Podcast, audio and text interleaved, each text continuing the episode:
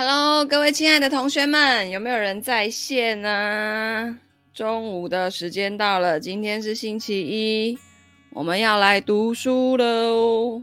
好，所以我们今天呢，继续来读这本《财务自由之路》，然后我们星期六呢，也把它抽奖抽出去了哈。刚好我这本书有多一本，所以今天我们要来读的是第三章。好，第三章作者要跟我们说，那一百万欧元是很难做得到的吗？实际上呢，一百万欧元，呃，如果用汇率，现在台币对欧元的汇率大概三十一块半，我们就把它当成美金的，呃，就是三十块，以三十块来说的话，一百万就大概是三千万台币上下。哦，所以假设这个我们在，嗯。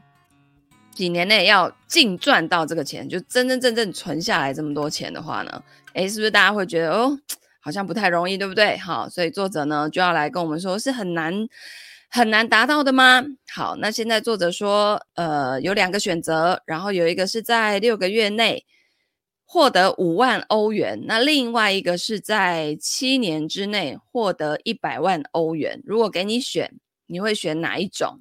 那你会更想要五万欧元的现金，还是满满一箱的才能呢？想要在短时间内获得更多的金钱，你也许只需要多做一些努力就达成了。然而，想要在七年内获得一百万欧元，仅仅多做些努力，这句话是肯定不够的。好，怎么说呢？对，我们要来喊一下 slogan。每天进步一点点，读书带来大改变。欢迎来到精灵读书。好，所以呢，发生层次的五个发生变化的五个层次呢，就是发生变化发生在好几个层次之上哦。在这本书当中，我们就来谈一谈所有的五个层次。那只有这五个层次都发生了变化，才会出现真正富有影响力的变化。首先，第一个层次呢。你可以看看现在自己大概在哪一个层次哦。第一个层次就是你意识到自己对于现状是不满意了，然后你为了要改变现状，你就开始采取行动了。譬如说，嗯，你在办公桌上面的信件堆积如山，所以呢，你就决定一直不停地处理信件，直到你能够再一次辨认出你办公桌面板的颜色，就是把这些文件都处理完，然后。看见办公桌，你现在如果是呃上班族，你也可以去看看你的办公桌是不是被一堆东西给淹没了，然后没有办法看到完整的整张桌子。好，然后第二个层次呢，就是期待的结果没有出现，你意识到呢，如果只是采取行动还远远不够，那你采取的行动还必须以解决困难作为目标导向，你就问自己说：那我要如何让结果变得更好呢？我如何不这么艰难，而是更灵巧的工作呢？举例，你加班加点的工作，但是到了月底，你赚的钱还是不够用。好，现在可能很多人也面临这样的问题。那新的技巧跟策略会将。将会为你带来解决方法。很多人都希望哦，直接从一本专业的书当中去解得到解决公式。那在后面的章节，你会学到。Hello，同学午安。诶，我自己先把我那个按出来。最近不知道为什么我都看不到你们的名字。好，稍等一下，我看一下哈、好，宝君来了，君临来了。OK。诶，奇怪，今天来的人怎么那么少啊？是怎样？礼拜一大家都不读书哦。等一下，我先把它那个关掉。好，所以那个星期一大家都不读书了吗？是，这是，这是，这是，还是说等一下晚晚一点就会出现哈？好。那在后面的章节，你会学到更多具体的技巧啊、策略跟解决公式哦。然而，持续的起决定性作用的变化是发生在更高层次上的。好，那第三层次是什么？你学到的技巧有对你起了一定的帮助。可是呢，如果拿自己跟其他成功人人士来对比的话，你就会觉得他们好像不费吹灰之力就达成了目标。他们拥有。呃，富有影响力的，能为他们开启方便之门的之门的朋友。好，举例，一个意想不到的困难，极大的打击了你。Hello，小桃子也来了。然后呢，这个有一个意想不到的困难哦，极大的打击了你。那你本来需要把全部的时间跟精力都投入到生意中去，可是呢，你现在必须首先解决眼前的麻烦，因为一切都乱七八糟。那这个时候呢，找到解决办法就不那么简单了。我们来检视一下你的个人发展，就是这个听起来就不像能够快速达成的事情嘛，尤其是那一些有影响力的成功人士，并不是。你去运用什么技巧就可以结识的？那要想要成为你想成为的人，就需要投入时间了，对吗？那关于你想要成为什么样的人，我有一个小提示哦，也许是你的榜样，或者是你钦佩的人。呃，如果很多人不知道自己想要成为什么样的人，你就去市场上找一个你想要成为的那个榜样，他可能已经不在这个世界上了，也可能还活着。哦，就是某一个领域的顶尖人物，然后去研究，看他有没有出书啊、写自传啊等等的。哦，然后可以的话呢，最好接近他去学习。当然，那个已经 已经挂掉了就，就就不一定啦，对不对？好，就那呃，如果按照目标去塑造生活，你也可以成为像你的榜样一样，好，成为这样子令人钦佩的人。那其实我的榜样啊，我每年大概会找。大概找五到七个，然后有两个一定是那种很高很高的这种，可能我只能遥遥远的望观望着他们的那一种啊，有的已经不在这个世界上了。然后有些人呢是呃，我应该在三到五年内就可以跟他一样一样。一样的人，然后有些人呢是可能我一年内就可以超越的人，然后我会去集合，譬如说这些人身上有什么样的特质，还有他们，我觉得我我我研究完他们之后，他们会呃具备什么样的能力，比如说写作能力、演讲能力、团队组织的能力，然后各种能力嘛，你就会发现这七这五到七个人其实是有共通点的。所以你每年呢，就是要不停的去呃更新、替换你的这些榜样跟目标，哦，然后很多像我当时在创业的时候的那个榜样跟目标啊，大概四五年前，我现在倒回来看，我都觉得哇，我已经超越他们很多了耶。哦，所以你的那个榜样跟目标，实际上也是可以一直换的，好吧？那第四个层次呢，在你跟自身。还有别人打交道的时候哦，仔细思考一下你的世界观。很多人都是戴着有色眼镜在看世界的，把美好的世界扭曲成了一个热带丛林。在这个丛林当中，每个人都要互相对抗才能够生存哈。譬如说，有的人从来就不相信任何人，然后他们呢，对别人有过几次的失望，从此之后就小心翼翼。那他们带着怀疑的目光看待一切事物跟一切人，那费尽心思的寻找别人设下的陷阱。有的时候呢，他们自己掉入自己的陷阱，因为他们的本性不具有魅力，比较不讨人喜欢，所以呢，别人对他们就敬而远之。解决方法是什么呢？就是换一副新的眼镜，换新的镜片。那世界上呢？诶，银溪来了，银溪好久不见哎！我最近在读这一本简体简体版的呃《财务自由之路》，好吗？我们待会结束还会来抽奖。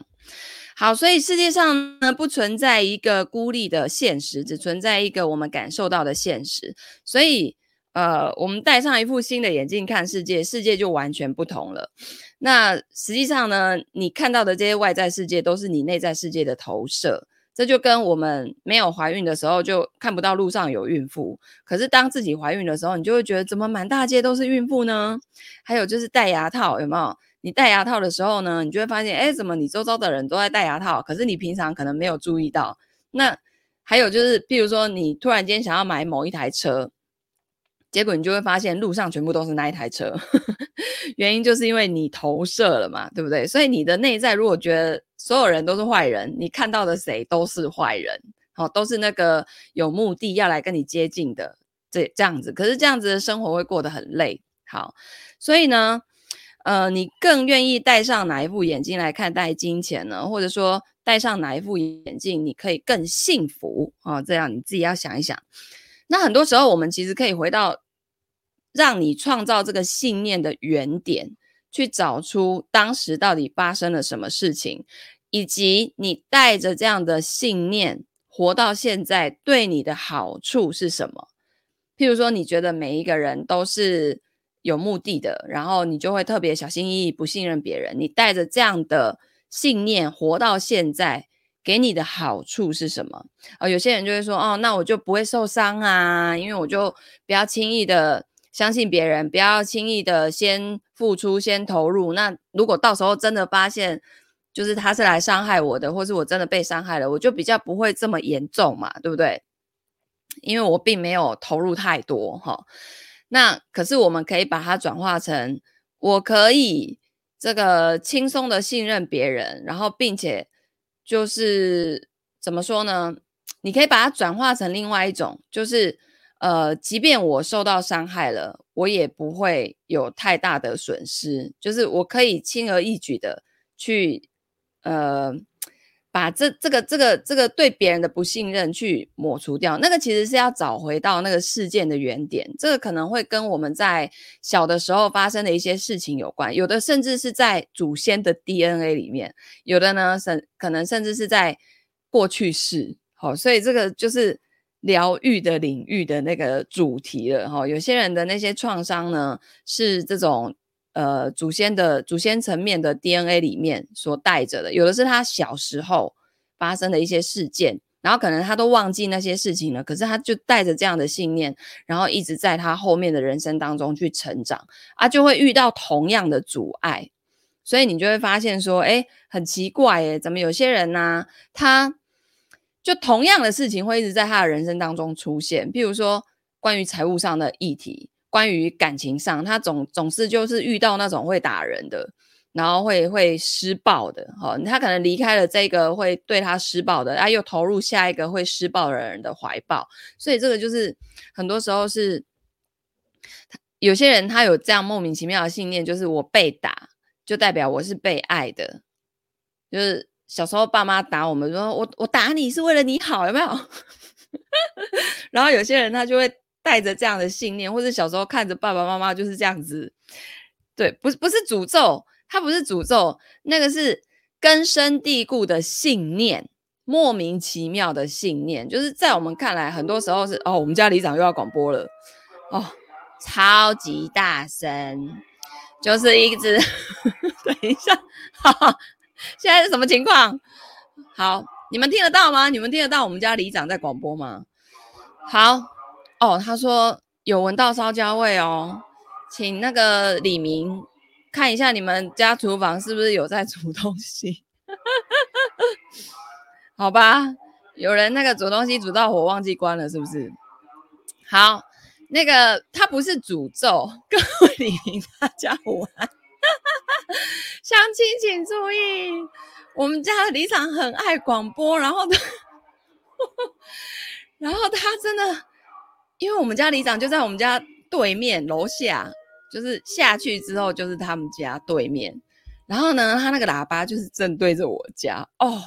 他有时候哦，那个广播的时候，我们正在下午在休息，就会觉得哦，真的很想冲出去揍他。然后他有时候还国台语给我双声道，你知道吗？刚才广播那个不是他，那个有时候里长在国台语双声道，然后就讲一件事情要讲 N 久哦。超大声哇哩嘞！好啦，反正就是很有那个亲和力啦，就是也要叫大家赶快去预约打疫苗啊，然后下来领洗手乳、酒精啊，然后哪边车子挡道，赶快去移呀、啊。啊，像刚刚是叫大家那个什么厨房有在煮那个，感觉有烧焦味，火要去关它。然后这什么最近那个年关将至啊，铁门要关好啊，又开始有小偷啊这种的，是不是很可爱？哦，好，还有什么？诶，要要那个要旅游的，赶快来报名呐！吼，名额有限呐，这种诶，哈，反正就是很有趣。好，然后呢，第五个层次，哎，怎么会讲到这里？好，第五个层次呢，就是通过改变对自身的认知，我们可以带来巨大的变化。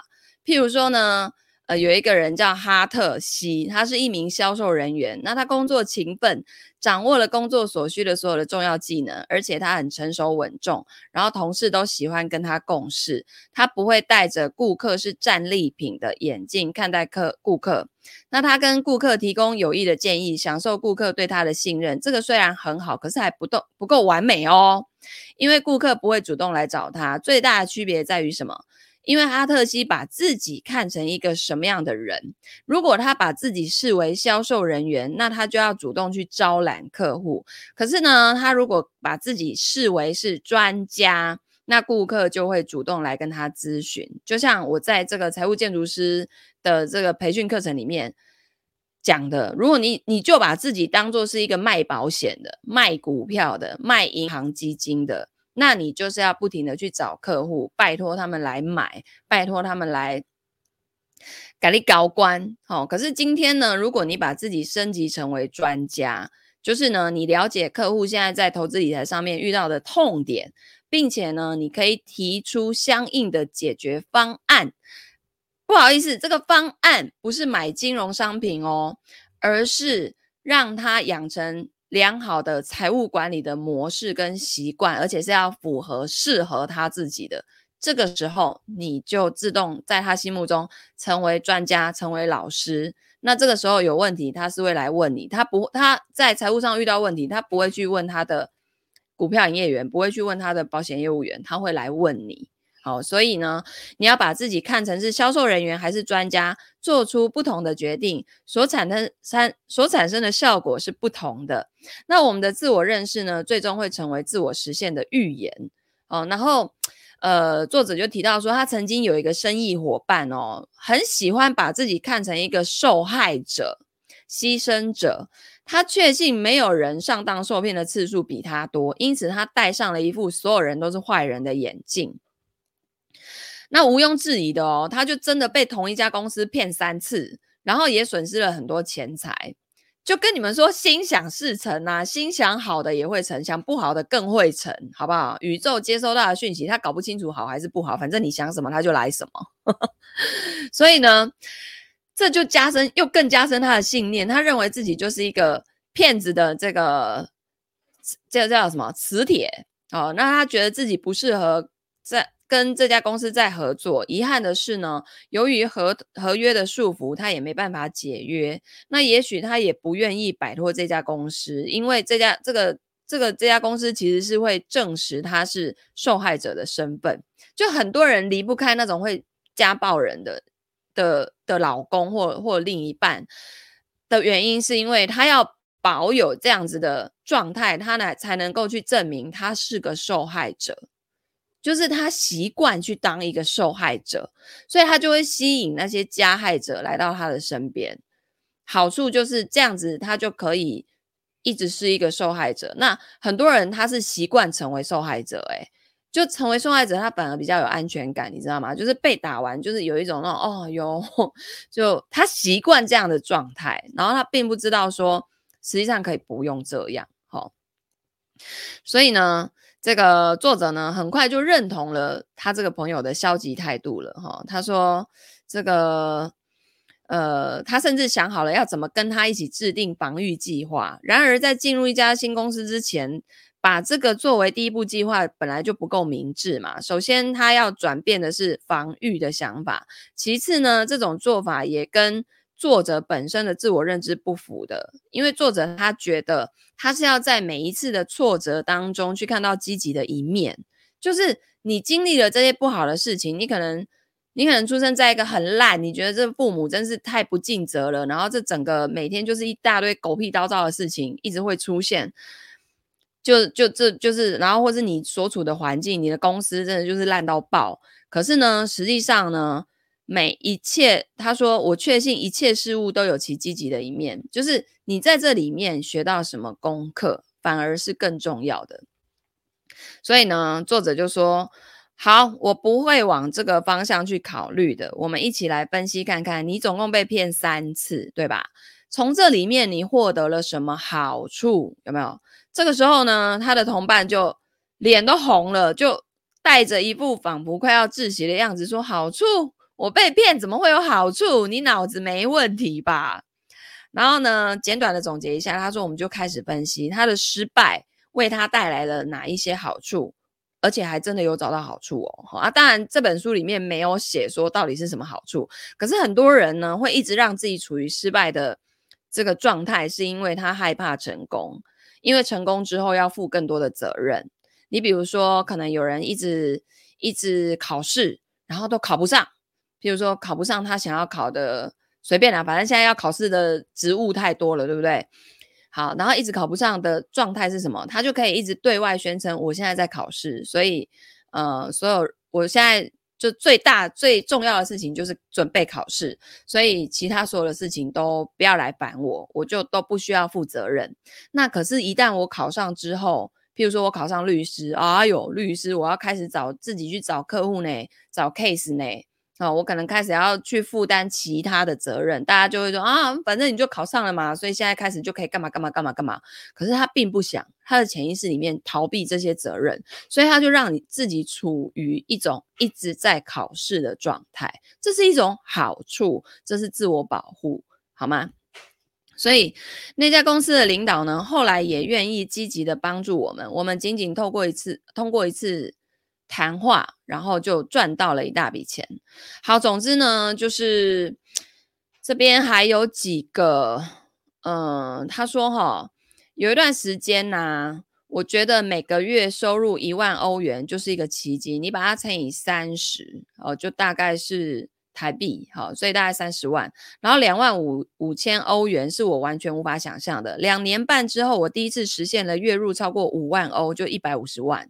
那回想起来，诶，是一百五十万吗？五万乘以三十是多少？嗯，好。然后回想起来呢，我并不觉得这件事情对我来说有多神奇，因为我知道自己是如何做到的。诶，他现在在讲这句话的时候，我就很有感觉。那个时候我，我我有习惯，就是常常会去写写日记嘛，也不能说日记啊，就是我每每天要做的事情，然后我每个月。的目标，然后我每个月也会复盘嘛，然后我就回去翻我二零一六一七年设的那个目标啊，我的天呐，我现在在看就觉得这什么目标啊，这这目标也太小了吧？可是当时那个目标对我来说是我觉得很难达成的，就它达成对我来讲是有难度的。可是我现在倒回去看，我就觉得天呐，这我现在可能弹一下就办到了的那种感觉，然后。因为为什么呢？我知道我这样自己这样一路走来，我是如何做到的，而且我也确实为了这个这这个金钱奇迹付出了很多艰辛的努力。好，那所以呢，呃，干坐着等待奇迹的发生，其实是一种愚蠢的行为，就好像一个运动员坐在家里的电视机面前，然后看那个奥运，他，希望自己可以得金牌。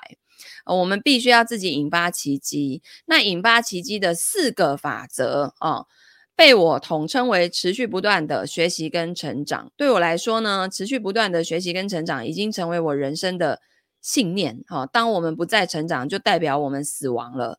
成长就是生命，持续不断的学习跟成长就意味着感受到自身源源不断的活力，也意味着你可以成为最好的自己。好，那哪四种呢？第一个就书籍。你有没有注意到过，每一个有钱人家里都会有一间书房？你对这件事是怎么看的？哦，这些有钱人都有书房，只因为他们买得起书吗？还是说你相信他们之所以这么有钱，是因为在早期就读过很多的书？哦，有一位智者曾经说过，一个人是他读过的所有的书的总和。为什么阅读如此的重要？一方面呢，因为语言呐、意味着思想，那我们学到的每一个新的词语都意味着一个新的思想。思想是无价的。另一方面，我们的收入通常也是随着词汇量的扩大而增加的。今天呢，我们有一个很大的优势哦，在当今的社会，书籍属于生活的一部分。过去不是这样的哦，在那个十九世纪的时候呢，学生群体当中只有少部分的人有自己的书。所以，我之所以称为优势，是因为我们现在只需要花几个小时，就可以读到前人花多年时间总结的经验跟研究的精髓。然后不用再去犯前人犯过的错哦，所以，嗯，你会阅读关于生活的所有五个层次的书籍吗？那每周呢，读两本书就意味着一年的阅读量超过一百本书，那七年超过七百本。你不相信七百本书可以改变你吗？啊，那你肯定会问了，我怎么可能做得到？我根本就没有那么多时间呐！啊，重点来了，他说你阅读的第一本书应该是关于一本。快速阅读的书，因为时间是无价的，只需要花三个小时进行练习，你的阅读速度就会不断得到提升，轻轻松松的每分钟读一千个单词。也就是说呢，你可以在两个小时之内读完一本三百页的书。这里有一个小建议哦，如果有机会结识有趣的人，一定要好好的利用，不要把时间浪费在闲聊八卦上面，你直接让这个人。推荐给你两到三本他读过最好的书，接着呢，你就问他说：“诶，那你为什么会觉得这些书好？”好，那他就会跟你讲啊，为什么？因为所以，对不对？这样子你就免费获得了一个优秀读者做出的总结。那你在短短的几分钟之内就会知道自己是不是也应该要读一读这本书。好，所以书其实我个人是觉得不在于量大，而在于你有没有去使用。有没有去执行书里面所说的这些行动方案也好，或者你得到了这些观念之后，你发现哇，跟我原本的认知差好多哦。那我接下来的行动方案是什么？好，再来。你的个人成功日记本哦，日记本是空白的书籍，你是你可以自己写作的书籍，而且是专属于你个人的。那每一个人呢，都应该每天写自己的成功日记，去记录下当天所有的成功事件，包括什么呢？你每一次的你获得的夸奖，跟每次的认可哦，不管是你遵守纪律，还是你去完成一项任务，还是你让某人觉得快乐。这个都可以是你成功日记的内容哦。哦，那遗憾的是，我们的大脑并非都是一直可可信的哦。跟成功来相比呢，我们还更轻易的去记住错误跟失败。就是我们常常会去看自己的缺点，而不是看自己的，呃，看自己完成了什么事情，做到了什么事，而是去看自己没做好什么事。可是这个其实是跟我们从小到大。的习惯有关，你看我们在帮同学改考卷，以前那个国中的时候，然后写完考卷不是跟隔壁的交换，然后互相帮对方改嘛，都是在挑他哪里写错啊，有没有？赶快倒扣啊，最好扣的分数比我越多越好，我是不是就干掉一个人了，对不对？所以你就是在看那个人家错的地方，所以挑别人错真的太容易了，因为我们天天都在练习呀。可是挑别人好的地方哦。真的就是要跟我们过去的习惯颠倒过来，所以孩子也是一样啊。如果你每天都在跟他说这个不行，那个不行，你这个错了，那个错了，久而久之，你的孩子也是会去挑别人的错误，甚至来挑你的错误。可是你今天如果看到他好的一面，呃，应该是说他做好的部分，你你去夸奖他，而且告诉他说为什么他做得好，你不是那种一昧很浮夸的，就是怎样都。都夸赞他的那一种哦，不是，你要你要告诉他为什么，好，然后他就会觉得，嗯，我有被认可，好，所以他的自我价值感就比较不会这么低落。我发现我的很多的，我我现在周遭的很多朋友或是一些学员呐，可能包括长辈哦，他们的自我价值感都是非常低落的，好，就是他们会觉得。啊，不啦，我没有这么好啦，然后好像就是不配得感很重，哦，可是实际上你来这个地球，你就是来体验的啊。那你你如果不不配得感那么重，你就会不敢去尝试很多东西，因为你觉得那不是你应该，那不是你可以做的事情，对不对？好，所以呃，记住这样的错误跟失败，其实它会在我们大脑当中留存的时间是成功的十一倍。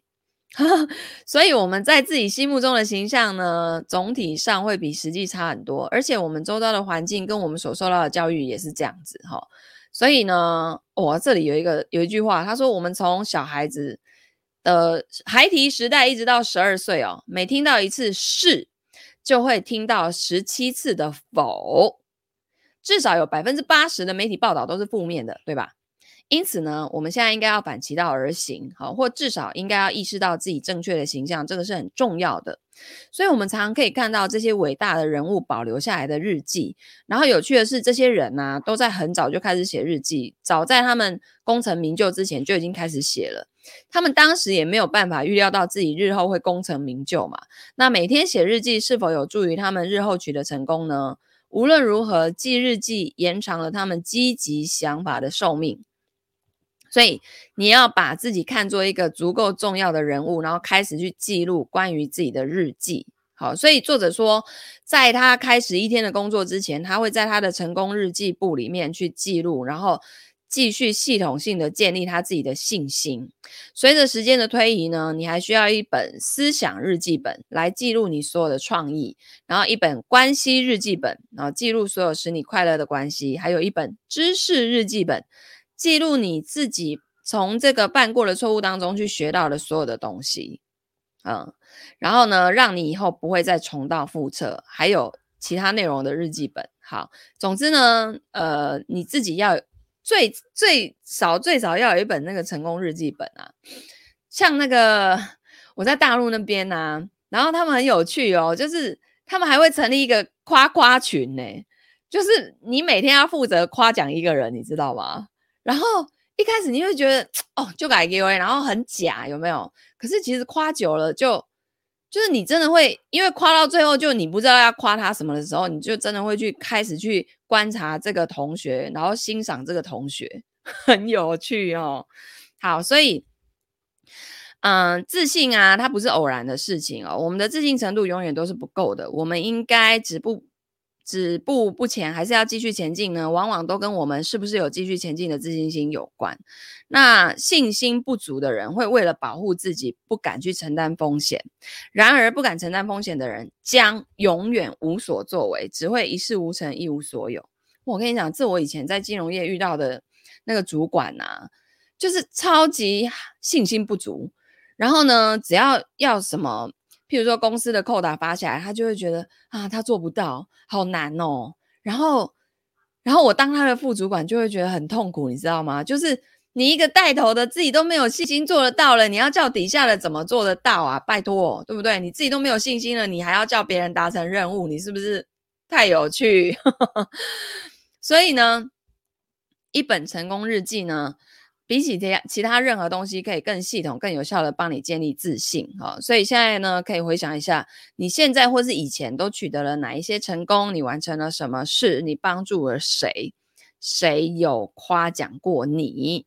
好，所以这个这边有一个。Tips 就是透过每天写成功日记来建立自己的自信心，然后我们的自信心呢，决定了我们是否敢于冒险。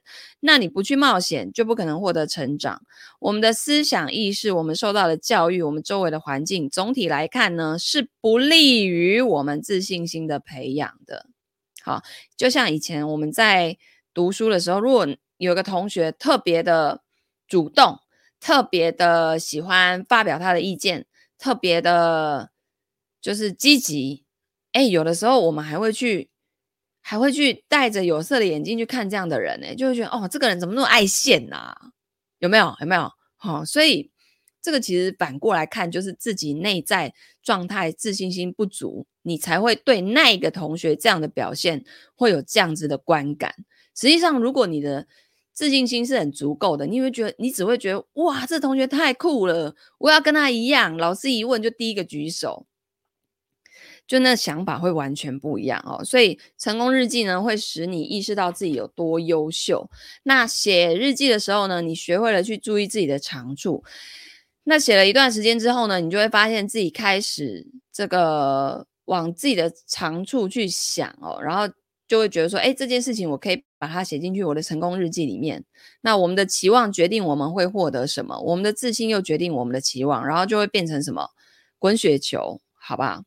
好，然后再来呢，讲座哦，就是跟书籍比呢，讲座有另外几个优势，就是我在同一个时间听到、看到、感受到，而且经历许多东西。那你的感官啊，刺激越多，获得的学习效果就越好。所以为什么线下聚会、线下的讲座还是这么重要的原因？这个也是我在年度会员里面呢会想要加进来的原因，就是呃，比起线上这样，就是互动性哦，它还是没有在线下来的多哦。而且可能你在线下聚会的时候，你在老师在上面讲，你可能跟隔壁的同学在在交换意见，哦，也会互相聊两句，对吧？可是如果你看像你们现在这样都听我讲，就是只有单向的，好、然后我们最近就在研究那个元宇宙啊、NFT 啊，甚至我发现我儿子已经在用那个，现在很多国外的老师啊，都已经把社群放到那个 Discord。我儿子说。